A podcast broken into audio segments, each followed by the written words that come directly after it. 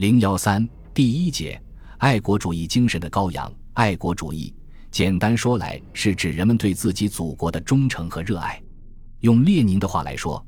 爱国主义是由于千百年来各自的祖国彼此隔离而形成的一种极其深厚的感情。爱国主义在中国有着悠久的历史渊源，从先秦至明清的千百年间，尽管时空旋转，沧海桑田。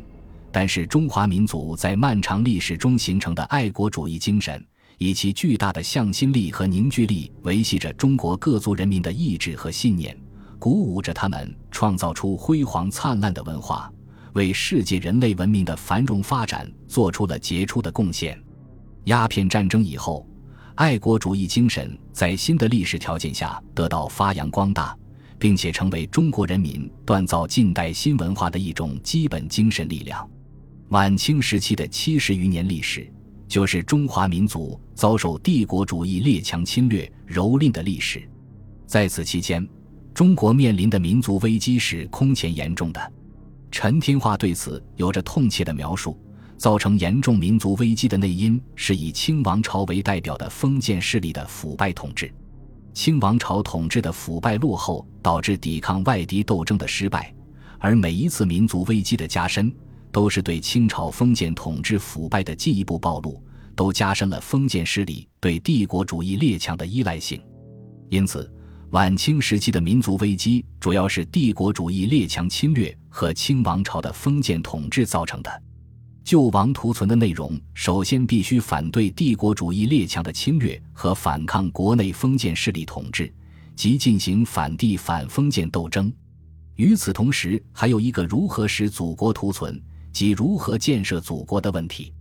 林则徐、魏源提出的师夷长技，洪秀全提出的建立人间小天堂、新天朝，早期维新派宣传的兵战、商战思想，康有为标榜的君主立宪制度，孙中山为之奋斗的民主共和国等，都是晚清不同历史阶段国人提出的建设国家的思想主张。晚清时期的爱国主义，既表现为对帝国主义列强和封建主义统治的反抗，又表现为对国家美好前途的追求。晚清时期的爱国主义，不仅是对中国历史上爱国主义传统的继承和弘扬，而且在新的历史条件下赋予近代的内容，使其在思想性上有了新的升华。由于历史条件的限制，古人往往把国与君联系在一起。君主是国家的化身，爱国集中体现为忠君，有所谓朕即国家，君让臣死，臣不得不死之说。晚清时期，国人在新思潮的影响下，更新了传统的国家观念，在民权思想的影响下，人们不再把国与君相联系，而是把国与民联系起来。国家不再被视为君主的私有物，而被看作全体国民的公有物。爱国并不等于忠君。而是指热爱人民、热爱民族。维新派健将谭嗣同对此做过明确论述。他用民权思想激烈抨击君为陈刚，批评封建统治者提倡的忠君是助暴虐民的愚忠，指出君为独夫民贼，而又以忠视之，是辅节也，是助纣也。三代以下之忠臣，其不为辅节助纣者几希？在他看来。人民是国家之本，爱国不等于忠君，报国必须为民。离开民而谈忠，把忠君等同于爱国，是颠倒了本末。他指出，忠臣为君剖克聚敛，竭泽而渔，自命为理财，为报国。如今之言节流者，至分为国为民为二事乎？国与民已分为二，吾不知除民之外，国国何有？无火乎君主使天下为其囊橐中之私产，而犬马土介乎天下之民也。民既并驰于国外，又安得少有爱国之臣？何也？与我无与也。在这里，谭嗣同提出了近代爱国观念区别于古代爱国观念的重要标志：分国与君为二事，视国与民为一体，爱国。报国都体现为为民爱民而非忠君，这无疑是对传统爱国主义思想的一种理性升华。资产阶级革命派进一步发展了近代爱国主义思想，乃至把他们所奉行的主义称为爱国主义。宋教仁、黄兴、陈天化等人创办的《二十世纪之支那》发刊词，着重阐发了爱国主义的含义。作者指出，无人将以正确可行之论输入国民之脑，使其有独立自强之性，而移去其旧染之污，与世界最文明之国民有同一程度，故得以建设新国家，使我二十世纪之支那。进而为世界第一强国，是则无人之主义，可大书而特书曰爱国主义。随之，作者满怀激情地赞美了自己的祖国，实际上对革命派提倡的爱国主义做了具体的阐释。作者写道：“他们强调，今之爱国观念，非昔之爱国观念，而今之之那亦非昔之之那。今昔爱国观念之不同，就在于昔之爱国观念。”即古代爱国观念是把国与军联系在一起，爱国等同于忠君；今之爱国观念是建筑在近代资产阶级国家观的基础之上，不再把国家看成是君主的私有物，国家是一个具有历史、地理、文化、民族等多方面含义的新概念。而在构成国家的诸因素中，人民是最重要的因素，是国家赖以存在的根本。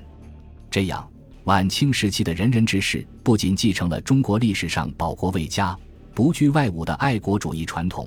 而且还给爱国主义赋予新的含义，带上鲜明的时代精神，把古代的爱国主义升华为近代的爱国主义。爱国主义作为鸦片战争以后中国近现代历史发展的主旋律，不仅鼓舞中国各族人民开展了英勇的反帝反封建斗争，在政治方面发挥了巨大的作用。而且也贯穿于近代文化的建设之中，成为晚清新兴文化的一种基本精神。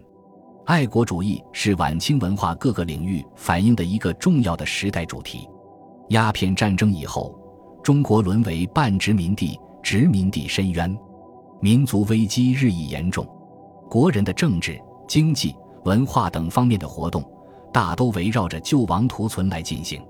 在思想、学术、教育、科技。文艺、道德乃至宗教等文化领域，抵制外来侵略、救国救民已成为中心议题。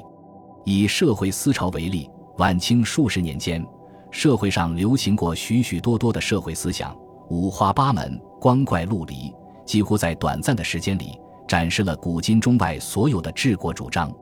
尽管提出这些主张思潮的人来自不同的阶层，主张的内容千差万别。论述的角度不尽相同，但其所行的共同宗旨只有一个，就是如何挽救国家的衰败命运，不约而同地表达了爱国主义这一时代主题。郑观应所著《盛世威严》提出开展商战，设立议院，以联络众情，如身使臂，如臂使指，合四万万之众如一人，虽以并吞四海无难也。上下一心，军民一体。尚和敌国外患之感相邻五哉？郑观应所言表达了许多进步思想家的共同心声。爱国主义同样是晚清学术所阐述的主题。鸦片战争后，由于西方列强的侵略扩张，中国出现了边疆危机。为了保卫祖国边疆，寻求御敌之道，许多学者开始研究边疆地理问题，如张牧写了《蒙古游牧记》，何秋涛写了《朔方北城》。姚颖写了《康济行》等，不仅介绍了我国边疆地区的历史沿革，而且把视线移向域外，论述了边疆危机的严重性，激发了人们的爱国思想，引导人们关心国家和民族的命运。二十世纪初，一些资产阶级改良派、革命派的学者也写了大量历史著作，宣传爱国主义思想。署名衡阳一天士的《中国历史》附录。东新艺社开办之缘由及其性质一文指出：痛国家之卵鸽，愤种族之犬羊，慨然创办东新艺社。就我国之性质上、习惯上，编辑中学校各种教科书，融入他人之材料，而发挥自己之理想，以激动爱国精神，孕育种族主义为坚决不拔之宗旨。可见，当时的进步知识分子看到编纂历史书对于救国救民。激发国民的爱国主义精神有着十分重要的意义。本着这一宗旨，大量体现爱国精神的历史书出版发行，如《普通新历史、中国历史教科书、中国历史、中国历史教科书、中学中国历史教科书、法兰西革命史、万国历史、万国兴亡史、英国革命战史、明治维新四十年政党史、欧洲外交史等。编译和研究外国历史，全都出于为解决中国问题而寻求历史借鉴的目的。在这方面，改良派和革命派一脉相承。梁启超主编的《新民丛报》在介绍英国宪政史时说：“今日稍有识者，论中国自强之道，皆曰莫及于立宪。英国为宪政政治之祖国，凡世界立宪国，皆于此取法焉。然则研究宪政，莫要于英国。”而革命派刊物《浙江潮》在给法兰西革命史做介绍时说。此书欲鼓吹民族主义，以棒喝我国民，正可谓吴国前途之归鉴。云云，购而读之，不觉其武，真就吴国之妙药，兴吴国之主动机关也。二者政治立场尽管不同，但所反映的主题则有异曲同工之妙。爱国主义更是晚清各种文艺形式表现的主题，无论是诗歌、小说，还是戏剧、美术。都涌现出大量讴歌中国人民英勇反抗外地侵略、抒发爱国情感的作品，如鸦片战争后反映这次反侵略斗争的诗作大量涌现，诸如林昌仪的《射鹰楼诗话》、张维平的《三元里》、三将军歌》、梁锦芳的《牛栏岗》、贝清桥的《多多吟》、魏源的《环海誓言》、朱祁的《关将军挽歌》等，或者歌颂广大军民不畏强敌。英勇战斗的牺牲精神，或者揭露列强侵略野心、抨击封建统治者的腐朽无能，字里行间洋溢着爱国主义精神。被称为“诗界革命旗帜”的黄遵宪，不仅提倡我手写我口的诗歌创作原则，纠正诗坛流行的泥古之弊，而且主张写反映社会现实的题材。他的许多诗篇真实地反映了中国人民遭受西方列强欺凌的悲惨命运。表达了作者的爱国之情。他写的《逐客篇》揭露了美国掠夺华工、虐待华侨的罪行。《冯将军歌》赞扬了爱国将领冯子材率部抗击法国侵略军的英雄事迹。《台湾行》则以十分沉痛的心情描写了台湾人民痛失祖国的悲愤，热情歌颂了他们反抗日寇、向往祖国的爱国精神。除黄遵宪外，康有为。梁启超、邱逢甲、邱瑾、章太炎、柳亚子、陈去病等进步人士也都写下大量声情并茂、感情激昂的爱国诗篇。在美术方面，以表现爱国主义精神为主题的美术作品同样层出不穷。著名的《点石斋画报》创刊于1884年5月，正值中法战争期间。十年后，又发生了中日甲午战争。在此期间，该刊刊载的以这两次反侵略战争为题的实事画多达上百幅，如法败降文、亮山大捷、台军大捷、海外扶桑等，生动形象地表现了中国军民抵抗外敌的壮烈场面，市井构观，自为坛著，在当时极受欢迎。戊戌维新运动以后，国人创办了大量画报及刊载实事画、漫画的报刊，如上海的《神外旧报》。《民力报》《民权报》《民国日报》《新闻报》《时事报》，北京的《当日画报》《浅说日日新闻画报》，广东的《时事画报》《平民画报》《时协画报》《岭南白话杂志》等，刊登了许多以爱国斗争为题材的美术作品。一九零五年，美国派陆军部长他福托及总统的女儿来华进行外交讹诈，《时事画报》。会同社会同仁发动广州轿夫拒绝给美国人抬轿子，并画出《归台美人图》，张贴于广州城。这幅画在香港《公益报》公开发表，产生了轰动的社会效应。最为突出的是，俄式景文在一九零三年十二月创刊号刊登了一幅时局图，画的主要部分是一张中国地图，以熊、狮、鹰。蛙及一些人形化了的狐狸之类动物，分别代表沙俄、英国、法国、美国、日本等帝国主义列强，盘踞在中国北部、中部、南部、东部等地，形象地描绘出各国列强在中国划分势力范围的险恶形势。许多作品还把鞭挞的矛头指向清朝统治者，刻画出他们横征暴敛、昏庸腐朽、卖国求荣的丑恶嘴脸。同盟会机关报《民报》在一九零七年出版了特刊《天讨》，刊登了过去汉奸之变相、现代汉奸之真相两幅漫画，讽刺了清朝官僚的丑态。前者根据曾国藩、李鸿章、左宗棠三人的特点，把他们分别比成毒蛇、鱿鱼和侏罗；后者用夸张的手法揭露了袁世凯、张之洞、岑春轩三人狡猾阴险、两面三刀的嘴脸。晚清戏曲领域的变革已仅仅围绕着救亡图存来进行。据不完全统计，在一九零三年至一九一二年的十年间，在革命派或倾向于革命的报刊上发表的各种戏曲剧本不下六七十种，其中既有本国历史题材，也有外国历史题材，还有反映现实生活的。这些题材虽然广泛，但表现的主题多以爱国主义为宗旨。像《黑龙江俄战奉天》《三百少年》《扬州梦》等戏剧，揭露了沙俄野蛮侵略我国东北，歌颂了中国人民的反侵略斗争。《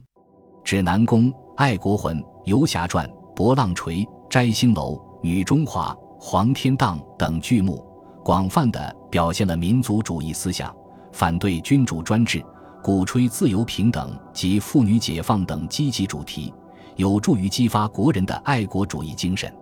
爱国主义不仅是晚清文化所表现、所反映的主题，而且也是当时资产阶级新文化形成发展的强大动力。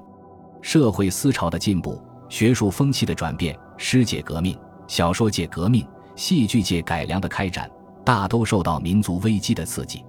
也就是说，国人是怀着救国救民的历史使命感。和时代责任感来从事文化活动的，康有为、梁启超鼓吹维新变法思想主张，谭嗣同禁弃旧学，转向新学，严复翻译《天演论》，介绍达尔文进化论。其最主要的动因便是中日甲午战争后空前严重的民族危机。正如梁启超所言：“吴国四千余年大梦之唤醒，实自甲午战败割台湾长二百兆以后时也。”甲午战败证明了洋务派搞的变气不变道的改革行不通，才使维新派从中体西用的迷梦中清醒，谋求进行更进一步的变法。于是，用君主立宪取代君主专制的维新变法思想便应运而生。维新志士们的爱国情节、忧国忧民的忧患意识，在这种思想转变中起到杠杆的作用。再如。曾经在清末盛行一时的小说界革命，一度硕果累累。追根溯源，是受到当时救亡图存潮流的推动。新兴资产阶级为了开展救国斗争，把小说看成开发民智、宣传政治主张的最佳艺术形式，而对小说的作用予以高度评价。梁启超为此专门写了《论小说与群治之关系》一文，强调了小说的社会作用。他说。欲新一国之民，不可不先新一国之小说。故欲新道德，必新小说；欲新宗教，必新小说；欲新政治，必新小说；欲新风俗，必新小说；欲新学艺，必新小说；乃至欲新人心、欲新人格，必新小说。许多文学刊物据此立论，纷纷宣传小说救国、小说立国，改变了国人视小说为小道的旧观念。提高了小说的社会地位，为此期的小说繁荣奠定了思想基础。晚清的留学运动同样受到爱国主义的鼓动。二十世纪初，中国出现了出国留学的热潮。当时出游人员众多，动机复杂，既有怀抱救国之志的，也有为个人谋求生计的。但驱动留学热潮的主要原因是青年学子们的报国之心。湖南留日学生创办的《游学一编》刊有《劝同乡父劳遣子弟杭洋游学书》一文，作者怀着炽烈的爱国激情，阐述了出国留学的重要意义，声称：“今日吴国灭亡之风潮成达于极顶，欧美之白人曰奴灭我，地跨欧亚二洲黄白两界之俄人曰奴灭我，并同舟同文种源大陆之区区日本人亦敢引计曰奴灭我，无非以吴国固守旧学，国势日减而民气不深，一切大计皆任政府之因循以作就私灭，因事而轻灭我，因事而滋巧我。而自今日观之，中国之种或故如何具如何急乎？且中国有何种学问运用于目前，而能救我四万万同胞急切之大祸也？某今又绝言曰：唯游学外洋者，为今日救吴国为一之方针。把留学外养称为今日救吴国为一之方针者，不仅有湖南人，还有其他各省的有识之士，是魏国人的一种共识。许多政治家都把救国的希望寄托于留学生身上。孙中山在一九零五年八月曾经勉励在东京的中国留学生说：“中国从前之不变，因人皆不知改革之幸福，以为我中国的文明极盛，如斯已足，他何所求？于今因游学志士见各国种种的文明，渐觉得自己的太旧了，故改革的风潮日烈，思想日高，文明的进步日速。”所以鄙人无他，唯愿诸君将振兴中国之责任置之于自身之肩上。晚清社会特殊的历史环境决定了爱国主义成为社会发展潮流的主旋律，而变化了的时代又给中国传统爱国主义赋予了新的时代精神。晚清文化以救亡图存为其基本精神，深刻地反映了爱国主义的时代精神。而爱国主义作为一种精神力量，又推动了晚清文化各个领域的发展变化，给它打上鲜明的时代烙印。